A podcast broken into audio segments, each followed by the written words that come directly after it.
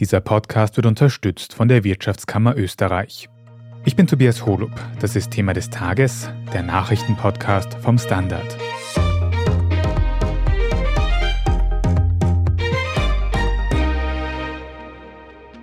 Wie können wir die drohende Klimakatastrophe doch noch verhindern? Darüber wird seit dem gestrigen Sonntag im ägyptischen Badeort Sharm el-Sheikh diskutiert. Auf der 27. Weltklimakonferenz der Vereinten Nationen geht es dabei vor allem um Klimagerechtigkeit. Welche Staaten tragen am meisten zur Erderwärmung bei und wer leidet darunter besonders? Und natürlich geht es auch um Geld und die Frage, wie man es zur Bekämpfung des Klimawandels am besten einsetzt. Wir sprechen heute darüber, welche Punkte bei der aktuellen Klimakonferenz auf der Tagesordnung ganz oben stehen. Wir schauen uns an, warum KlimaaktivistInnen dem Gipfel kritisch gegenüberstehen. Und wir fragen nach, ob die Staatengemeinschaft überhaupt noch etwas gegen die Erderwärmung ausrichten kann. Erik Frei, du analysierst für den Standard die internationale Politik und seit gestern Sonntag konzentriert sich dir auf Ägypten, auf den Badeort Sharm el-Sheikh. Dort findet die UN-Klimakonferenz statt. Für den Anfang, wer nimmt denn bei dieser Konferenz eigentlich teil und was ist da so das grobe Ziel? Gut, es nehmen an die 200 Staaten teil, alle UNO-Mitglieder, die hier auch ein Teil dieser UNO-Klimaorganisation sind. Da kommen Staatschefs, Regierungschefs, Finanzminister, wie auch aus Österreich und vor allem Umwelt- und Klimaminister. Und das ist natürlich ein riesiger, riesiger Auflauf hier von Politikerinnen und Politikern. Dazu gibt es unzählige Non-Governmental Organizations, NGOs, die sich hier auch bemerkbar machen, die hier dafür eintreten, dass ihre Interessen und ihre Ziele hier wahrgenommen werden. Und das ist vor allem ein deutlich schärferer Klimaschutz als das, was von der Politik zu erwarten ist. Ja, diese erste Phase, da werden die großen Reden geschwungen. Die Verhandlungen beginnen erst dann, dann, dann äh, reisen die meisten Staatschefs und viele Minister wieder ab. Zurück bleiben einmal die Klima- und Umweltminister und die Verhandlungen finden dann überhaupt auch auf Beamtenebene statt. Und warum findet das Ganze überhaupt gerade in Ägypten statt? Ägypten ist eines der Schwellenländer, eines, das vom Klimawandel auch hart getroffen ist, das auch unter dem starken Bevölkerungswachstum leidet. Und man wollte hier ein Signal setzen, dass man hier in den globalen Süden geht. Der Ort Sharm el-Sheikh ist ja ein beliebter Touristenort. Der hat auch große, genügend Hotels für diese ganz große Zahl von Teilnehmern. Das findet man in Afrika sonst nicht sehr oft. Und ich glaube, deshalb wurde hier ganz gezielt Ägypten und Sharm el-Sheikh gewählt. Befindet sich übrigens am Roten Meer dieser Badeort. Was sind denn jetzt die drängendsten Probleme, die bei der Klimakonferenz auf der Tagesordnung stehen? Das drängendste Problem ist immer, dass die Erde sich weiterhin erwärmt und dass alle bisherigen Klimakonferenzen nicht genug erreicht haben, um diesen Prozess zu stoppen. In dem Fall, unter den speziellen Problemen, die hier sind, ist noch immer, dass die Umsetzung des Pariser Klimaabkommens von 2015, was ja dann einen großen Durchbruch gebracht hat, mit allen den Versprechungen und den Zusagen, die damals oder in den Jahren darauf auch getan wurden, das besteht zum Teil auch aus der Frage, welche eigene Verpflichtungen äh, die, die einzelnen Staaten oder im Fall der europäischen Staaten die EU hier mit auf den Tisch legen, wo die Verschärfung der eigenen Klimaziele, was beim letzten Mal auch vereinbart wurde, bisher nur von sehr wenigen Staaten auch erfüllt wurde. Das andere große Streitthema ist das Geld. Hier geht es darum, eines der Wege, wie man den Klimaschutz vorantreiben kann, ist, dass die reichen Länder den armen Ländern etwas zahlen, damit die selbst ihre eigenen Maßnahmen verschärfen oder anderes unternehmen. Da wurden auch Ziele vereinbart. Da war eine Zahl von 100 Milliarden Dollar, die bis schon vergangenes Jahr hätte ausbezahlt werden sollen. Das ist nicht vollständig geschehen. Die reichen Länder sind im Rückstand und das wiederum verärgert viele der ärmeren Länder. Und die sagen, bevor wir hier irgendwelche neuen Verpflichtungen eingehen, wollen wir einmal, dass die Zusagen, die uns gegeben wurden, auch erfüllt werden. Du sprichst da schon so ein bisschen die verschiedenen Rollen von verschiedenen Ländern, von Industrienationen und Schwellenländern an. Ganz blöd gefragt, kann man eigentlich festmachen, welche Länder quasi am meisten zum Klimawandel beitragen und welche vielleicht hauptsächlich darunter leiden? Naja, wer am meisten beiträgt, das ist immer die Frage, wie man es misst und aus welcher Perspektive man das sieht. Historisch gesehen ist es ganz klar, der absolute Großteil des CO2, das in den letzten 100 Jahren in die Atmosphäre hineingeblasen wurde, kommt aus Europa, USA und dann halt noch Japan und einige andere Industriestaaten. Derzeit aber sind die größten Verursacher von CO2 im globalen Süden zu finden, in China und zunehmend auch in Indien. Und weil diese Länder halt noch eine viel größere Bevölkerung haben und halt sehr stark industrialisieren und das auf einer schmutzigen Weise, mit sehr viel Kohlekraftwerken und auch einem Autoverkehr, der auch sehr, sehr CO2-lastig ist. Allerdings, wenn man es wiederum pro Kopf rechnet, ein einzelner Chinese verursacht immer noch viel weniger CO2-Emissionen als ein einzelner Amerikaner, von einem einzelnen Inder gar nicht zu sprechen. Da wird es dann ziemlich kompliziert, wie man diese Rechnung angeht. Wer ist am meisten schuld? Die einen schauen in die Geschichte zurück und sagt, ihr im Norden, ihr seid die Schuldigen. Die anderen schauen auf die Gegenwart und sagen, schaut's, was jetzt passiert. Da ist China das größte Problem und Indien und einige andere und auch Brasilien die letzten Jahre auch mit dem dem Zerstörung des Regenwaldes im Amazonas. Und manche schauen dann noch weiter in die Zukunft und sagen, wo werden die Emissionen in den kommenden Jahren am schnellsten wachsen, wenn nichts passiert. Und da sind afrikanische Staaten wieder ganz wichtig, weil die haben ein großes Industrialisierungspotenzial und die haben auch relativ viel Kohle. Also auch die will man dann zum Teil nicht außen vor lassen. Wer am meisten darunter leidet, das ist ganz klar. Das sind die ärmsten Staaten, weil der Klimawandel, abgesehen von den Polen, auch sehr stark so die tropischen Gebiete besonders stark betrifft und weil diese Länder auch am wenigsten darauf vorbereitet sind, mit den Folgen des Klimawandels auch umzugehen. Und deswegen werden die einzelnen Menschen dort am härtesten davon getroffen. Du sagst ja schon, es ist recht schwierig, da verschiedene Rollen zuzuteilen und quasi Prognosen zu machen, wer wann wie betroffen ist. Aber du hast doch schon gesagt, dass es quasi schon ein System von Geldausgleichszahlungen gibt. Wie funktioniert denn das? Wer zahlt wen und wie genau werden diese Mittel eingesetzt?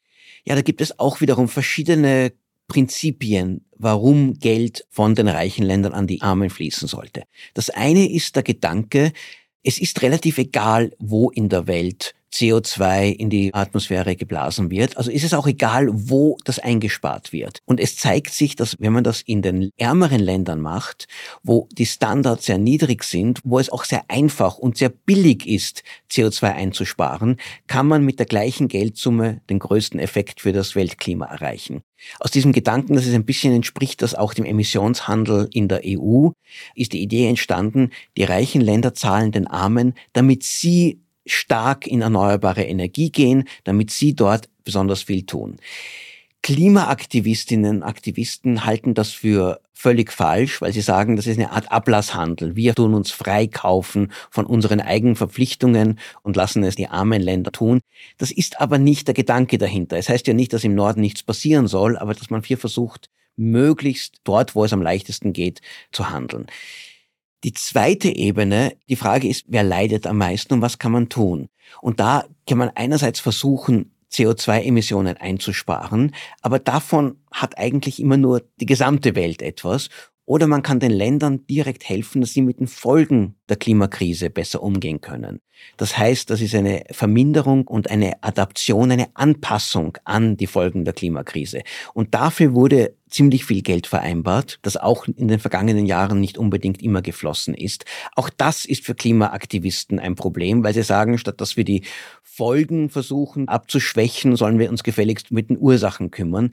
Aber da sind für die Länder und gerade sagen wir für kleine, für Inselstaaten im Pazifik, aber auch für afrikanische Staaten, die ganz, ganz massiv hier von Dürre getroffen werden, diese Gelder würden ihnen ganz direkt nützen. Das würde auch das Leben der Menschen, wenn das effektiv eingesetzt wird, in Hochwasserschutz, in die Entwicklung von dürreresistenten Pflanzen, die man besser anbauen kann, für bessere Irrigationssysteme, wenn der Regen ausfällt.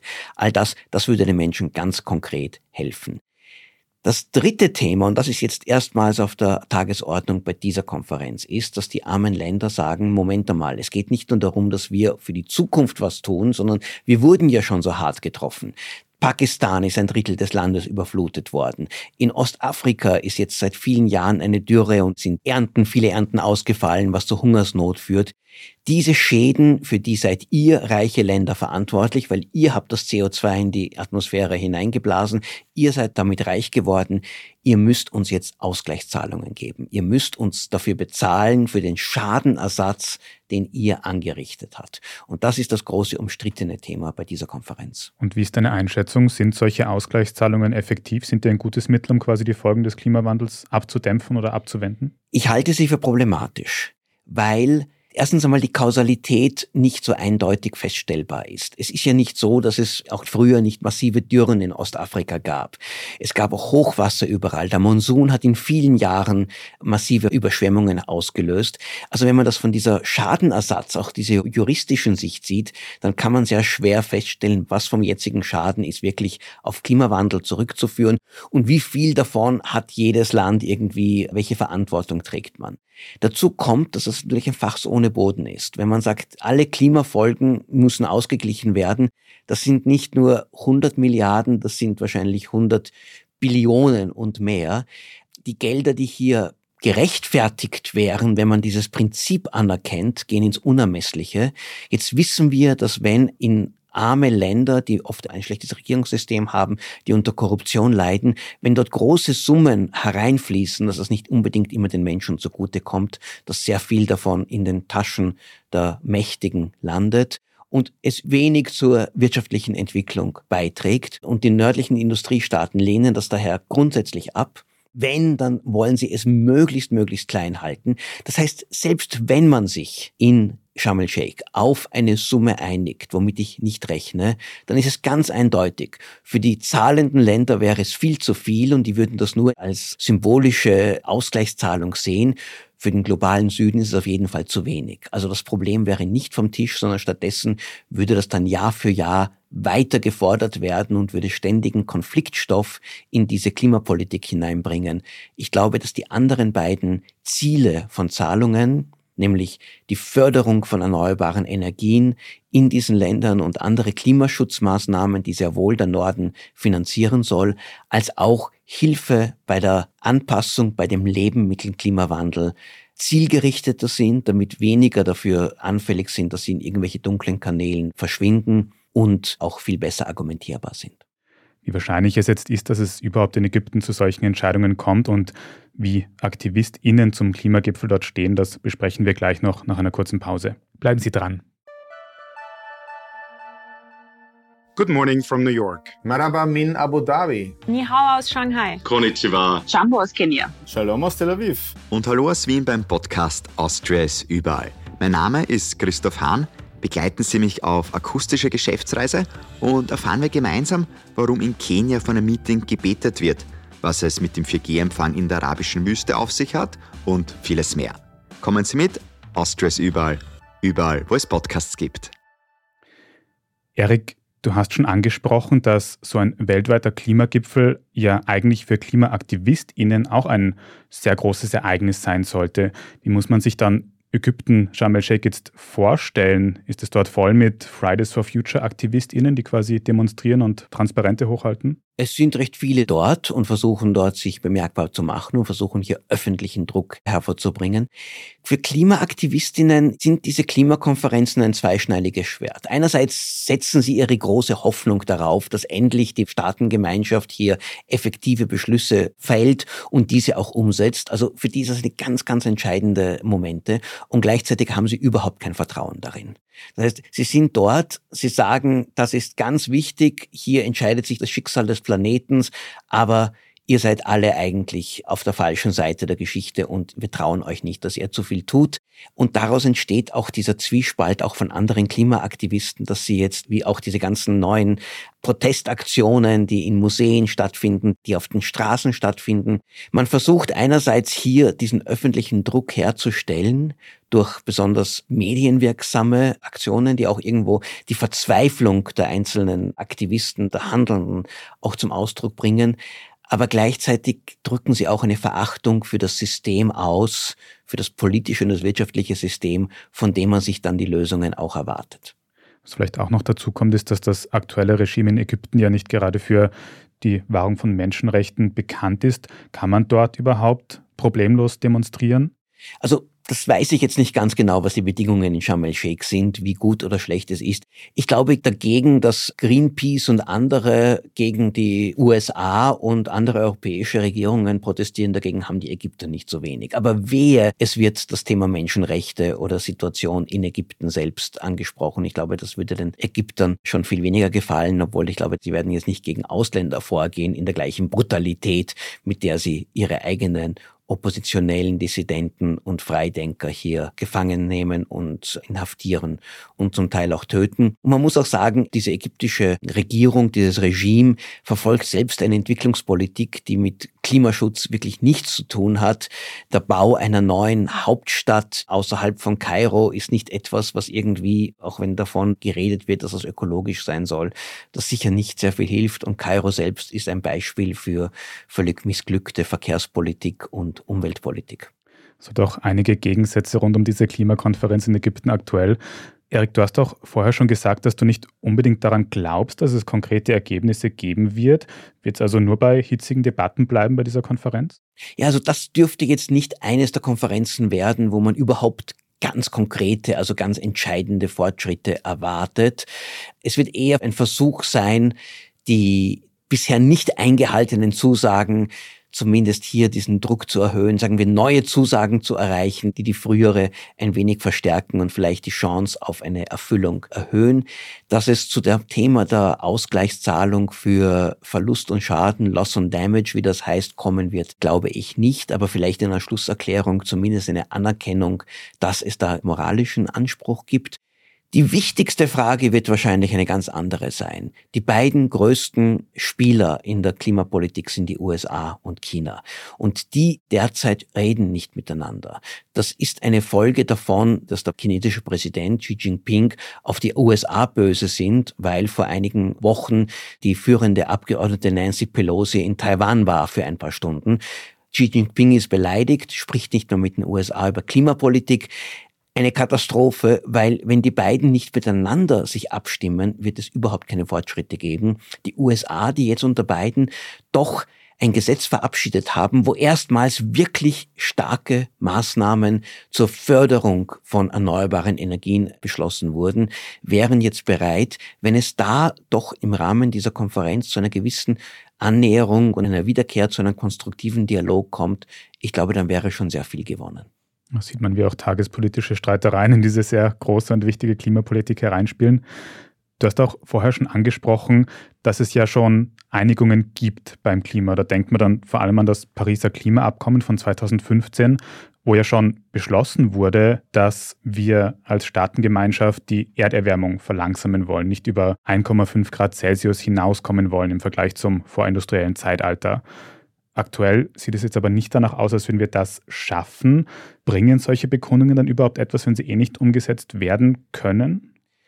Das 1,5 Grad Ziel, das damals beschlossen wurde, ist nach allen Schätzungen der Expertinnen und Experten nicht mehr erreichbar. Die Erde wird wärmer werden, sich mehr erwärmen als diese 1,5 Grad. Wir sind jetzt bereits bei 1,2 Grad und wie jetzt die letzte Studie gezeigt hat, die letzten acht Jahre waren die wärmsten Jahre der Geschichte überhaupt. Das heißt, alles deutet darauf hin, weil ja auch der CO2-Ausstoß weltweit nicht sinkt, sondern steigt, dass die Erderwärmung weitergeht. Aber es macht einen ganz großen Unterschied, ob sich die Erde am Ende um 1,8 Grad erwärmt hat oder um 2,5 Grad oder gar um katastrophale 4 Grad, wie es manche Szenarien vor einigen Jahren auch vorausgesagt haben. Derzeit schaut es danach aus, dass es doch zu einer gewissen Bremswirkung gekommen ist. Das heißt, wir steuern nicht mehr auf diese vier Grad zu, die wirklich möglicherweise das Leben auf der Erde unmöglich machen würden in weiten Regionen. Die 2,5 Grad, die auch katastrophal sind, sind leider noch immer zu wahrscheinlich. Und das Entscheidende wird also sein, nicht unbedingt, dass man jetzt genau 1,5 Grad punktmäßig erreicht, sondern dass man herunterkommt. Und da glaube ich, sehr wohl ist das Festhalten an dem 1,5 Grad, selbst wenn es verfehlt wird, sinnvoll, weil es eine klare Messlatte gibt, wo wollen wir hin und nützen auch solche Konferenzen, weil sie Jahr für Jahr auch den Politikern, allen Interessensgruppen der Wirtschaft einfach klar machen, liebe Leute, wir dürfen nicht so weitermachen wie bisher, es muss sich etwas ändern. Jörg, ich habe noch eine allerletzte Frage, die ich mir seit ein paar Tagen stelle. Warum wird eigentlich so eine Weltklimakonferenz physisch abgehalten, sodass unzählige Regierungschefinnen quasi um den Globus fliegen müssen? Wäre es nicht gescheit, eine große Videokonferenz zu machen? Vor ein paar Jahren, als die Klimakonferenzen begonnen haben, da hat noch niemand dran gedacht, dass man Videokonferenzen machen kann. Es hat sich erst durch die Pandemie überhaupt und dann die virtuelle Konferenzen, die dann stattgefunden haben, der Gedanke aufgekommen. Aus Sicht des Klimaschutzes wäre es natürlich viel besser, wenn jeder zu Hause bleibt und nur den Computer aufdreht und die Kamera und so miteinander sich unterhält. Und natürlich sind die Emissionen, die hier durch diese ganzen Flüge verursacht werden, alle Flugzeuge, die nach Sharm el-Sheikh fliegen, sind kein guter Beitrag für den Kampf gegen die Erderwärmung. Andererseits im großen Maßstab der Dinge fällt das auch nicht ins Gewicht. Also ob jetzt Klimakonferenzen stattfinden oder nicht, wird für die Zukunft der Erderwärmung keinen Unterschied machen. Und da glaube ich, ist es doch wichtig, dass man sich persönlich trifft, gemeinsam sprechen kann. Das haben auch die Erfahrungen der letzten Jahre gezeigt. Videokonferenzen haben, wenn es darum geht, ein gemeinsames Verständnis, ein gemeinsames Vorgehen zu erreichen, auch ein besseres Wissen, was den anderen, die anderen wirklich bewegt und so haben da nicht die gleiche Wirkung, wie wenn man da nicht nur im Konferenzraum sitzt und danach, sagen wir, am Gang miteinander reden kann und sich vielleicht sogar dann noch einmal ich glaube, in Sharm el-Sheikh gibt es Bier, bei einem Bier sich auch noch ein bisschen darüber unterhalten kann, wie man vielleicht Lösungen finden kann, die sonst nicht ganz so leicht zu erreichen wären. Bis zum 18. November können sich die Staatschefinnen noch mit oder ohne Bier über das Klima unterhalten in Ägypten. Wir werden weiter gespannt schauen und berichten. Vielen Dank mir für diese Einstimmung, Erik Frei. Sehr gerne. Wir sprechen jetzt in unserer Meldungsübersicht gleich noch darüber, warum heute gleich mehrere österreichische Chefredakteure ihre Funktionen vorübergehend zurückgelegt haben. Wenn Ihnen diese Folge von Thema des Tages bis hierhin schon gefallen hat, dann abonnieren Sie uns doch auf Ihrer liebsten Podcast-Plattform. Bei der Gelegenheit können Sie gleich auch eine gute Bewertung dort lassen, denn das hilft uns wirklich sehr. Jetzt aber dranbleiben, wir sind gleich zurück.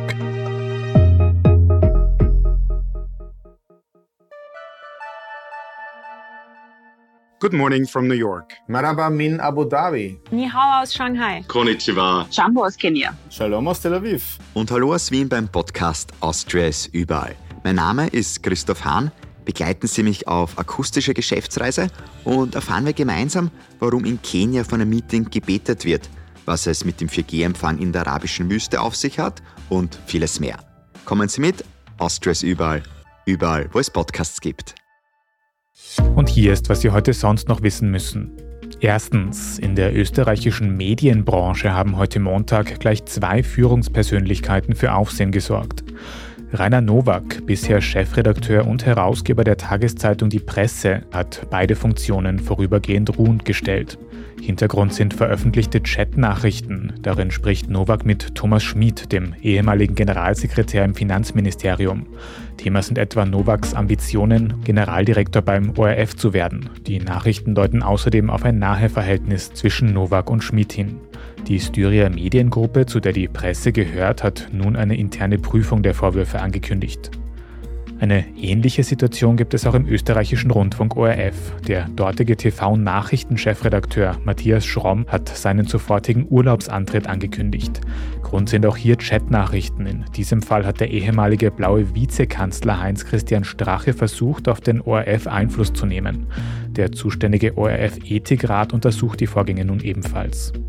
Zweitens, morgen am Dienstag beginnt am Wiener Straflandesgericht der Prozess gegen den ehemaligen grünen Politiker Christoph Korher und neun weitere Angeklagte. Es geht dabei um den Verdacht von Amtsmissbrauch, Bestechlichkeit und Bestechung. Korher soll Spenden von einflussreichen UnternehmerInnen für eine südafrikanische Stiftung lukriert haben.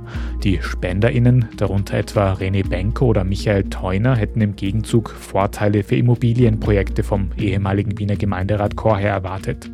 Die Angeklagten bestreiten alle Vorwürfe, es gilt die Unschuldsvermutung. Und drittens, es gibt neue Erkenntnisse zur Eisleiche Ötzi. Bisher wurde ja vermutet, dass die berühmte Mumie durch einen außergewöhnlichen Zufall genau zu Beginn einer Kälteperiode starb und noch dazu im Spätherbst, sodass seine Leiche sehr schnell unter Schnee und bald auch Eis versank. Ein Forschungsteam mit österreichischer Beteiligung hat nun aber festgestellt, dass Ötzi während wesentlich schönerem Wetter gestorben sein könnte. Demnach dürfte er schon im Frühling oder Sommer von einem tödlichen Pfeil getroffen worden sein und bis sich über seiner Leiche ein massiver Gletscher gebildet hat, könnte es Jahrzehnte, wenn nicht Jahrhunderte gedauert haben. Bis dahin dürfte Ötzi immer mal wieder aufgetaut und auch wieder eingefroren sein, bis er in den 1990ern dann zufällig gefunden wurde. Tatsächlich ist Ötzi vermutlich während einer Wärmeperiode gestorben. Und weil sich die Erde durch den Klimawandel aktuell auch wieder erwärmt, könnten wir schon in 30 Jahren wieder ähnliche Wetterbedingungen haben wie zu Ötzis Lebenszeit. Dass ich mal was mit Ötzi gemeinsam haben werde, habe ich auch nicht ganz erwartet. Alles weitere zum aktuellen Weltgeschehen lesen Sie wie immer auf der Standard.at. Und wenn Sie jetzt noch nicht genug von Standard Podcasts haben, dann kann ich Ihnen unseren Schwester-Podcast Inside Austria empfehlen.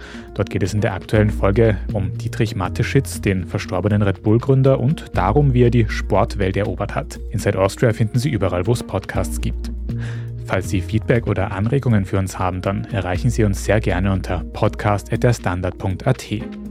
Und wenn Sie unsere journalistische Arbeit hier beim Standard unterstützen möchten, dann können Sie das zum Beispiel tun, indem Sie ein Standard-Abo kaufen. Wenn Sie Thema des Tages über Apple Podcasts hören, dann können Sie dort auch ganz einfach für ein Premium-Abo zahlen. Vielen Dank für jede Unterstützung, das hilft uns wirklich sehr. Ich bin Tobias Holub.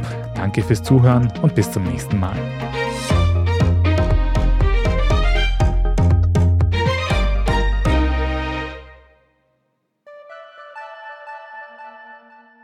Good morning from New York. Marhaba min Abu Dhabi. Ni hao aus Shanghai. Konnichiwa. Jambo aus Kenia. Shalom aus Tel Aviv. Und hallo aus Wien beim Podcast Austria ist überall. Mein Name ist Christoph Hahn. Begleiten Sie mich auf akustischer Geschäftsreise und erfahren wir gemeinsam, warum in Kenia von einem Meeting gebetet wird, was es mit dem 4G-Empfang in der arabischen Wüste auf sich hat und vieles mehr. Kommen Sie mit, Austria ist überall, überall, wo es Podcasts gibt.